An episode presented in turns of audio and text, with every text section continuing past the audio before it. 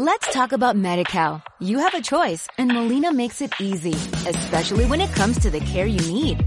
So let's talk about you, about making your life easier, about extra help to manage your health. Let's talk about your needs now and for the future.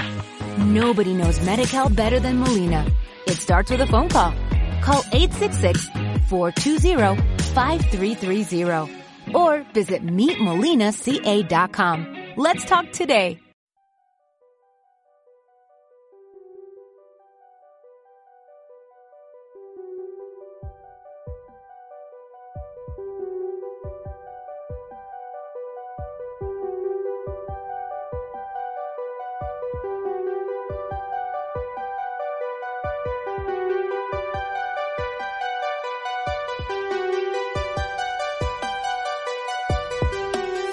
Bienvenidos a una nueva entrega de Retroadictos, programa en el que viajaremos en el tiempo a comienzos de los 90 para hablar del policía más implacable del pasado y el futuro, Demolition Man. John Spartan. La ciudad de Los Ángeles le debe mucho. Por ello, con cierta pesadumbre, yo, William Smithers, a cargo de la dirección, debo hacer cumplir esta sentencia. Ahorre saliva. Sargento Spartan ha sido condenado a 70 años de rehabilitación bajo cero en la criopenitenciaría de California por el homicidio involuntario de 30 ciudadanos inocentes. No me diga. Será sometido a criostasis durante el periodo de su condena, tiempo en que su comportamiento será alterado por su gestión sináptica. Será candidato a la libertad condicional no antes del año 2046.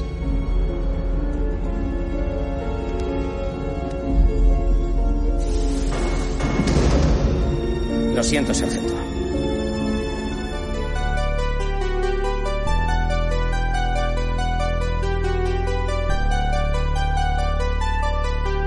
Comenzamos con las curiosidades comentando que el hecho de que contrataran a Sylvester Stallone como protagonista propició que el proyecto pasara de ser una simple cinta de serie B a una superproducción con un presupuesto estimado de entre 45 y 75 millones de dólares.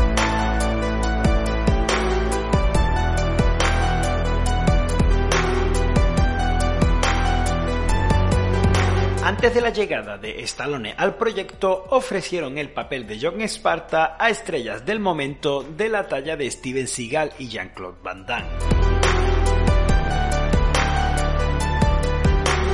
Continuamos comentando que algunas de las escenas del personaje de Wesley Snipes, Simon Phoenix, fueron eliminadas o se recortaron del montaje debido a lo violentas que resultaban. Dicha decisión fue algo criticada en su momento por provocar errores de continuidad en el montaje final. Codificación aceptada, señor William Smith. Propicios días. Sí. Yo te saludo.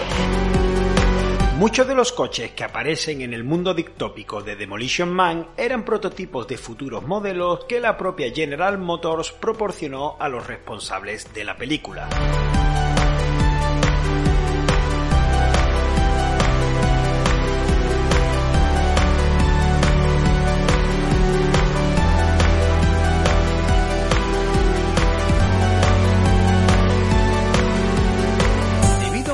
Creativo, Daniel Waters pidió consejo por teléfono a un amigo suyo guionista que casualmente se encontraba haciendo sus necesidades para la escena del baño de John Sparta. Dicho amigo le habló de unas conchas marinas que tenía a modo de decoración en su baño y de ahí nacería la idea de las tres conchas. Que te folle un pez, cabrito, rompe huevos, que pollas, jodido por culo.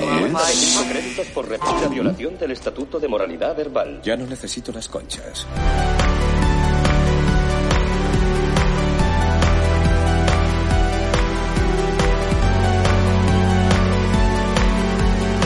Y hasta aquí el programa dedicado a Demolition Man, una divertidísima y alocada cinta de acción hija de su época, cuyo mayor acierto fue el de no tomarse demasiado en serio a sí misma. Y finalizamos comentando que el título de la película fue escogido en honor a la canción de The Police llamada Demolition Man. De hecho, el propio Sting no solamente no puso ningún impedimento para que la película fuese bautizada con ese nombre, sino que también volvió a grabar una nueva versión de la misma para su uso en la banda sonora. Sin más, me despido. Hasta la próxima.